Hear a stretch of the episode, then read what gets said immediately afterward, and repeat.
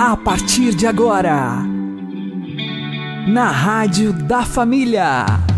Abre, Senhor, os meus olhos com o seu poder. Caminhando com Jesus. Acredite, se Deus é por nós, quem será contra nós?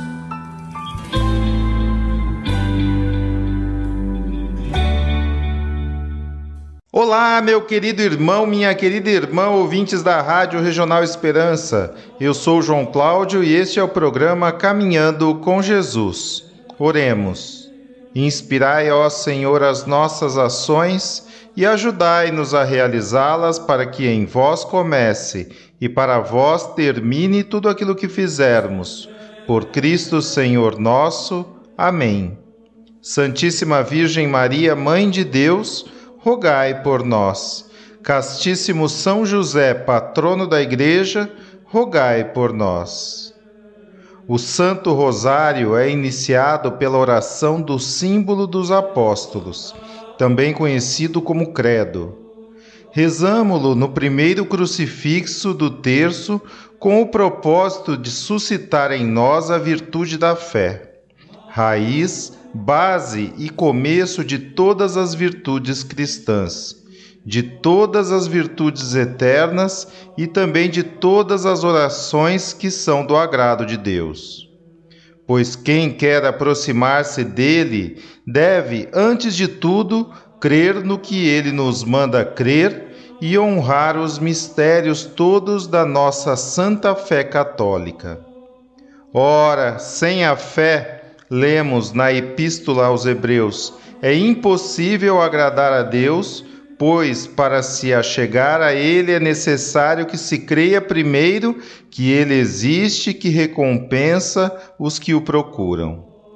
A recitação do Credo, portanto, ao mesmo tempo que dá expressão à obediência que devemos a Deus com nossa inteligência e vontade, firma-nos na fé eclesial porque nele estão compendiados os principais pontos do que crê e ensina a Santa Igreja Católica Apostólica Romana, a quem o Filho de Deus encarnado confiou a missão de custodiar o sagrado depósito das verdades que ele mesmo, infalível e sumamente digno, lhe revelou.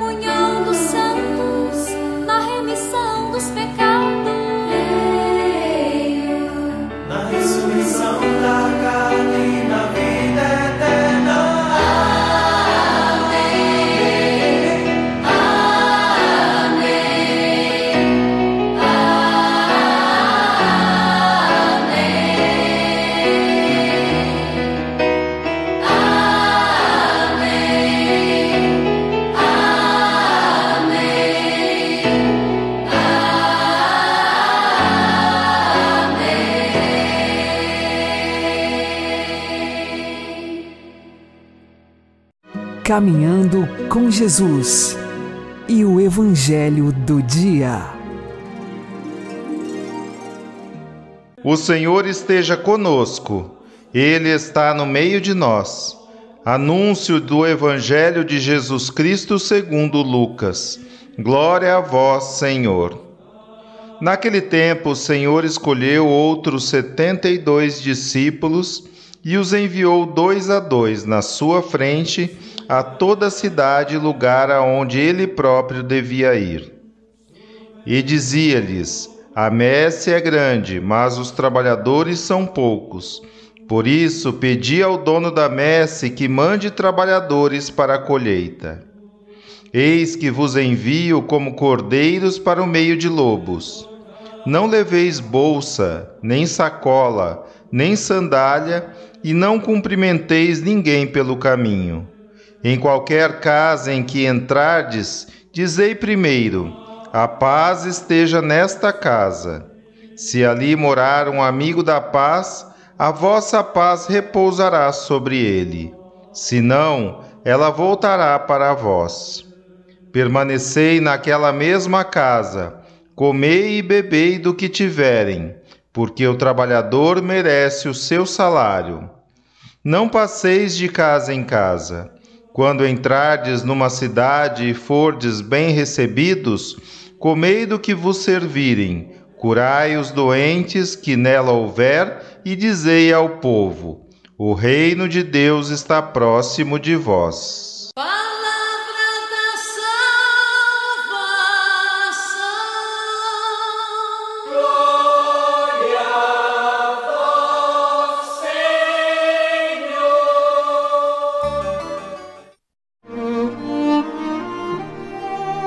Agora, a homilia diária com o Padre Paulo Ricardo. Meus queridos irmãos e irmãs, no Evangelho de hoje, Jesus envia os seus 72 discípulos em missão. Veja, Jesus, no capítulo 9 do Evangelho de São Lucas, decidiu resolutamente subir para a cidade santa de Jerusalém. Ao fazer isso, ele sabe que vai, vai para entregar a vida, vai para morrer, vai para nos redimir. Portanto, este envio em missão dos 72 discípulos é uma, um último esforço missionário de Cristo para que as pessoas se preparem para o reino de Deus que vem. Mas não vem como se esperava. O reino de Deus, ele não vem numa realidade de triunfo aqui deste mundo em que vai se implantar o reino de Israel. É importante nós percebermos que Jesus não vem pregar uma utopia terrena. Ele vem para que Deus reine no nosso coração. Mas para que Deus reine no nosso coração, alguma coisa precisa morrer. Ou seja, precisa morrer o egoísmo, precisa morrer o pecado, precisa morrer aquele homem velho, aquela mulher velha que está dentro de nós. Jesus então começa claramente a anunciar para os seus apóstolos que ele vai para Jerusalém para morrer. E quem quiser segui-lo, renuncie a si mesmo, tome sua cruz dia após dia e o siga. O envio dos 72 discípulos lidos debaixo desta chave de leitura nos explica que quando Jesus envia missionários, como a igreja o faz já há dois mil anos, ela envia estes missionários que deverão evangelizar usando duas armas. Uma, a palavra. A palavra que é pregada, a palavra que é transmitida através de homilias, de conversas, de diálogos, de catequese, de todos os recursos, mas também através do sacrifício. Ou seja, todo missionário cristão, se é verdadeiro missionário cristão, ele não somente deve ter uma vida de transmissão da palavra, ele precisa também ter uma vida de sacrifício, de entrega de si mesmo. Por quê? Porque é isto que fecunda a evangelização. A evangelização ela não é somente uma realidade de publicidade, de marketing. Não, não é um jogo de retórica. Não pode ser. Tem que haver por trás uma entrega. Uma entrega do próprio apóstolo. São Paulo explica isso quando ele diz: Eu me fiz tudo para todos, para converter alguns. Nós precisamos nos fazer tudo para todos e o envio desses 72 discípulos nos diz que o martírio do pregador, a entrega do pregador, o carregar a cruz do pregador não é necessariamente um martírio clamoroso em que nós derramamos o nosso sangue. Não. Às vezes, o nosso martírio é no conta-gota. A gente se entrega a Jesus, às vezes, entregando o nosso sangue gota por gota. Como assim entregando o sangue? Qual é o sangue da nossa vida? Bom, o sangue da nossa vida é o tempo. Ou seja, a vida é feita de tempo. Se você joga tempo fora, você está desperdiçando vida. Mas se você gasta o tempo da sua vida para a evangelização, para levar os outros para Deus, se você se desgasta, né? como diz São Paulo, impendar e superimpendar. Eu vou me esforçar, me desgastar e me super desgastar para levar as pessoas a Cristo. Então, ali sim está um processo de evangelização. É por isso que Jesus, ao enviar os 72 discípulos, lhes dá uma série de indicações de desapego, desprendimento, em que eles não somente irão transmitir uma mensagem, eles irão viver uma vida. Infelizmente, dentro da igreja, algumas pessoas querem seguir a moda, a moda que miseravelmente entrou através das igrejas protestantes, de que um pregador é simplesmente uma pessoa de grande retórica. Por quê? Porque, claro, os protestantes não acreditando nas obras, não acreditam também na obra que é carregar a cruz, que todo pregador deve fazer.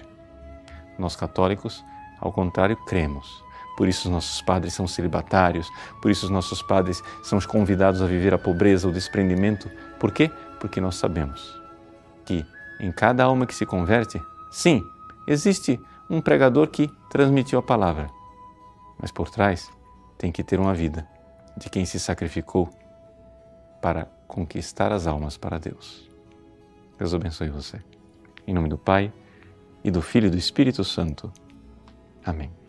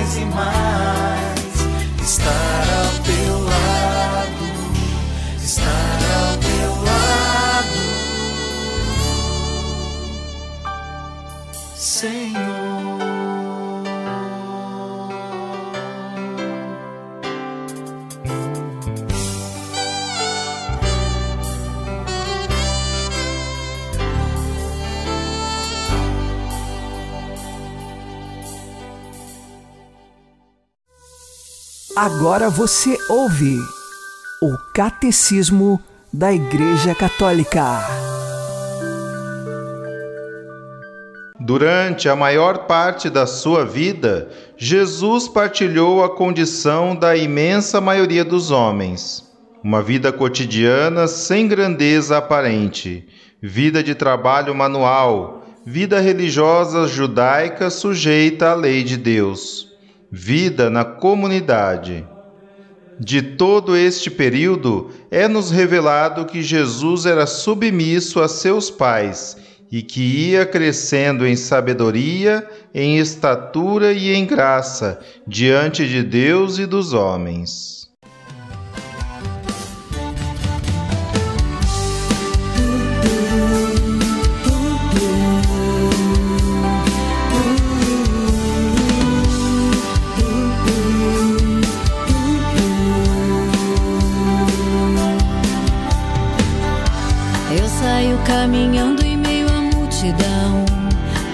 Buscando pra minha vida uma direção.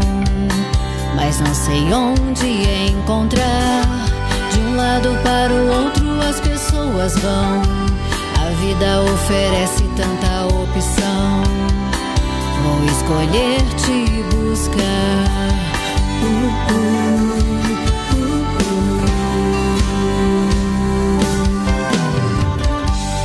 saio caminhando em meio à multidão, buscando pra minha vida uma direção. Mas não sei onde encontrar. De um lado para o outro as pessoas vão. A vida oferece tanta opção. Vou escolher te buscar.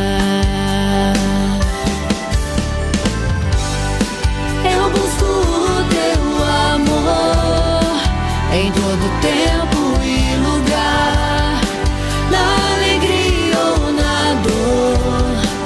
eu sei que vou encontrar.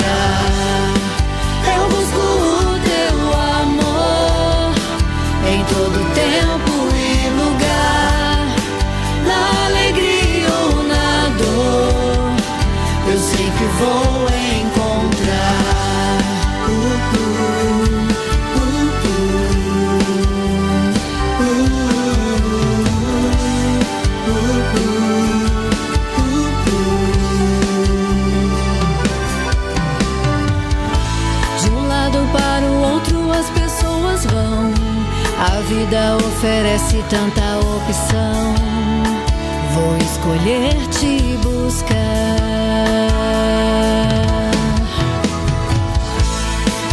Eu busco o teu amor em todo tempo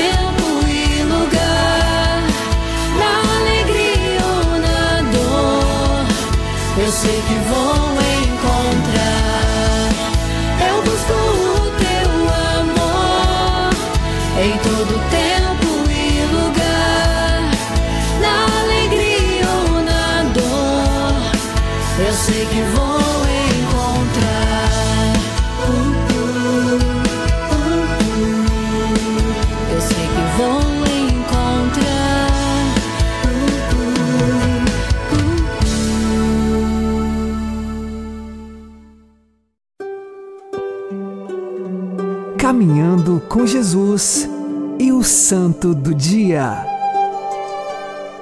Meus queridos irmãos e irmãs, com grande alegria celebramos hoje a festa do evangelista São Lucas. São Lucas que nos deu um evangelho e um evangelho tão especial porque ele teve contato direto com a Virgem Maria. Mas quem foi este evangelista? Quem foi este grande evangelizador do qual nós ainda hoje bebemos, bebemos da fonte das riquezas, né, daquilo que o Espírito Santo inspirou.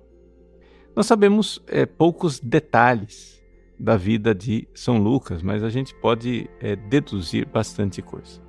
Veja só, em primeiríssimo lugar, nós sabemos, através do testemunho de São Paulo, que São Lucas era médico. Né? Ele diz isso na carta aos Colossenses, capítulo 4, versículo 14. Né? Ele chama nosso querido médico, Lucas. Agora, nós sabemos também que São Lucas, tanto pelo seu nome como pelo, pela forma com que ele escreve o grego, que ele não era de origem judaica. Ao contrário dos outros três evangelistas, né, ele era grego. E isso já dá uma indicação bastante boa com relação à, à vida dele e à origem dele. Ou seja, Mateus, Marcos e João, eles eram de origem judaica.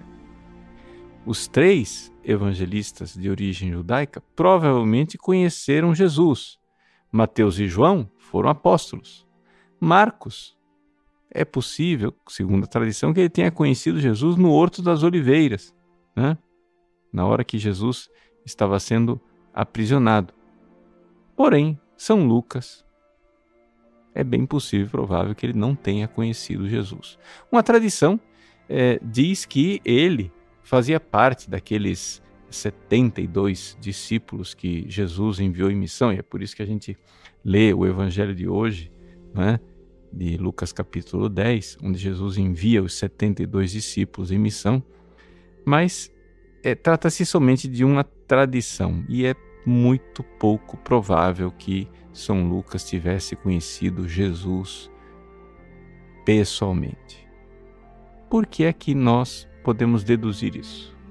Porque no início do seu evangelho, São Lucas diz lá que ele fez uma longa pesquisa nas fontes diretas né? Ele escreve o seu prólogo para Teófilo, esse amigo de Deus, onde ele foi é, diretamente nas testemunhas. E uma das testemunhas que São Lucas é, pôde ter acesso foi Nossa Senhora. Por isso, o Evangelho da Infância, escrito por São Lucas, tem uma presença tão clara né, de coisas íntimas de Nossa Senhora. E é assim que a gente vê que Lucas era grego, médico e não conhecia Jesus. Sendo assim, de onde é que São Lucas né, foi conhecer as coisas de Jesus? Como é que ele se tornou é, discípulo de Jesus, se tornou cristão? O que nós sabemos pelos Atos dos Apóstolos é que ele tinha um relacionamento com São Paulo. Né? E que ele é um dos companheiros de São Paulo nas suas viagens apostólicas. Por isso, existe uma teoria, uma hipótese, vejam só, é uma hipótese, mas que a gente não tem é, muita certeza, né? que São Lucas seria um médico que foi formado na famosa escola de medicina de Tarso. Tarso, lá a cidade de São Paulo, onde São Paulo nasceu. Né? Naquela época havia pouquíssimas escolas de medicina famosas. Tinha uma em Alexandria, tinha uma em Atenas, mas tinha uma escola de medicina em Tarso. Então faz todo sentido que Lucas, assim como Paulo, tenham morado em Tarso e que eles tenham se conhecido lá. Então, vamos, é, digamos assim, imaginar né, que foi exatamente isso. São Lucas, grego, né, foi se tornando prosélito judeu, ou seja, foi conhecendo as coisas da, do judaísmo, né, é, foi seguindo a sinagoga, ouvindo pregações, ele não era ainda cristão, ainda não tinha ouvido falar de Jesus. E então, finalmente, um belo dia, ele ouviu a pregação do Evangelho através de São Paulo. Você vai dizer assim, mas Padre Paulo, você não está, né? É, digamos assim, imaginando demais? Como é que você sabe que São Lucas era é, prosélito judeu? Olha, no evangelho dele, ele também mostra que ele conhecia profundamente a Bíblia do Antigo Testamento através da tradução grega dos 70. Né? Ou seja, ele era verdadeiramente um conhecedor da religião judaica. Então a gente vê que ele não era de origem judaica, mas conhecia a religião judaica. Mas não conhecia a religião judaica lá na origem, lá com lendo em hebraico, falando aramaico, como Jesus falava, como Pedro falava. Ele era de língua grega e conhecia a religião através dos da tradução grega. Então, aqui a gente já tem uma boa pista a respeito daquilo que é a vida desse santo que nós estamos venerando hoje. Ele era um médico de origem grega que estava buscando a verdade, que começou a seguir a religião do Antigo Testamento. Deus foi preparando o coração dele até que finalmente ele se encontra com o convertido São Paulo. E aquilo é a conversão também de São Lucas. Né? Só aqui a gente já começa a ter algumas indicações e, e pistas do que é que São Lucas pode nos ensinar. Hoje é dia dos médicos. São Lucas é padroeiro dos médicos. E você que é médico, você que é médica, né, pode aprender de São Lucas o seguinte: busque a verdade. Tenha coragem de como São Lucas, né?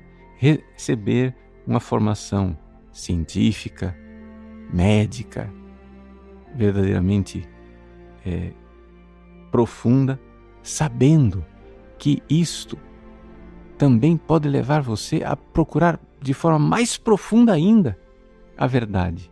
Porque a verdade do ser humano não para no seu corpo, não para no funcionamento do corpo, mas ela está numa realidade espiritual que os médicos não enxergam, mas veem os seus efeitos. Qualquer bom médico enxerga que o ser humano não é somente corpo, que se o ser humano não está bem espiritualmente, o corpo inteiro começa a adoecer. Qualquer bom médico enxerga que o problema não é só psicológico afetivo, porque senão os macacos teriam somatizações como nós temos. Né? O nosso problema, às vezes, é espiritual mesmo. A falta de sentido de vida, a falta de um porquê para nossa existência, a falta de encontrar o amor de Deus, que foi o que São Lucas encontrou quando encontrou São Paulo. São Lucas começou a seguir São Paulo de perto, a ponto de passar por grandes perigos, grandes perseguições, grandes dificuldades. Ele tinha tudo para se preocupar somente com a sua carreira mundana e ser um bom médico. Mas ele preferiu abraçar a verdade. Às vezes os médicos têm que fazer isso também. Sim, porque porque a classe médica, além de ser uma classe de pessoas que procuram curar as pessoas, ela às vezes se constitui também uma espécie de prisão para os próprios médicos. Ou seja, para não descontentar os seus colegas, para, por respeito humano, para agradar os seres humanos, muitas vezes médicos terminam quebrando o seu juramento. O seu juramento de não fazer o mal ao paciente, de indicar os melhores tratamentos, de não indicar coisas que façam mal. Um médico precisa ter a coragem de São Lucas, a coragem de ser mártir, a coragem de seguir a verdade, mesmo que não seja muito popular. Até mesmo para seguir a verdade científica hoje em dia, se precisa da coragem de um mártir. Porque porque num mundo onde se vive de ideologias e de oportunidades políticas, seguir Cristo na verdade, seja pela luz sobrenatural da fé na religião, seja pela luz natural da razão, através da ciência, é sempre um martírio. São Lucas mostrou com a sua vida que ele quis investigar a verdade a fundo. E ele escreveu dois livros como grande historiador, o primeiro grande historiador do cristianismo.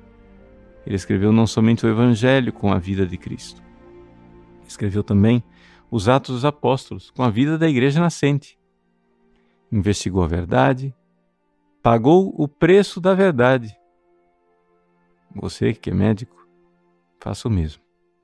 Busque, investigue a verdade, mesmo se, como São Lucas, você precisar terminar a sua vida no martírio. Deus abençoe você. Em nome do Pai, e do Filho, e do Espírito Santo. Amém.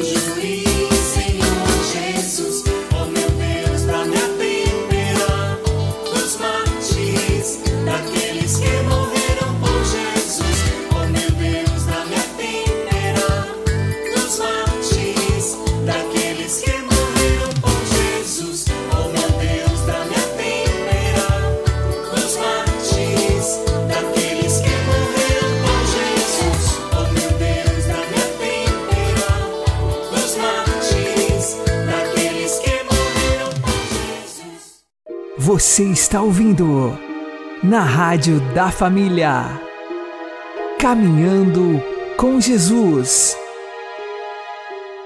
Oremos pedindo a intercessão de São Lucas pela saúde do corpo e da alma. Ó São Lucas, glorioso apóstolo e evangelista, eu te saúdo pelo coração de Jesus e pela alegria e doçura que o teu coração sentiu ao ensinar do Divino Mestre o Pai Nosso aos apóstolos. Alcançai-me a graça de seguir com fidelidade Jesus, pelo seu caminho, com a sua verdade, a favor da vida. Ó meu bom São Lucas, médico, que com as tuas santas mãos, invocando o nome de Deus, curaste tantos enfermos de tão graves doenças. Rogai ao bom Jesus que nos livre das enfermidades do corpo e do espírito, se for do agrado de Deus, e para maior glória por toda a eternidade.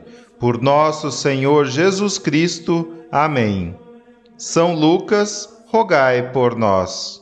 Uma boa noite a todos, que Deus abençoe vocês e continuemos caminhando com Jesus.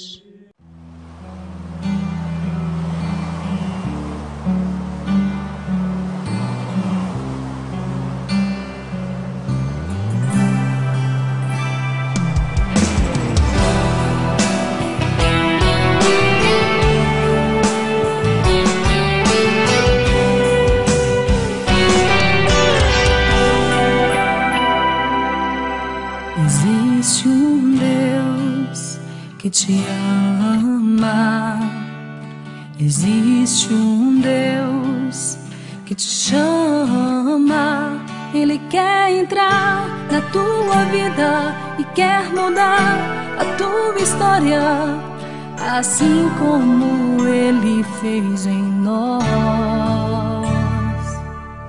Existe um Deus que te ama Existe um Deus que te chama,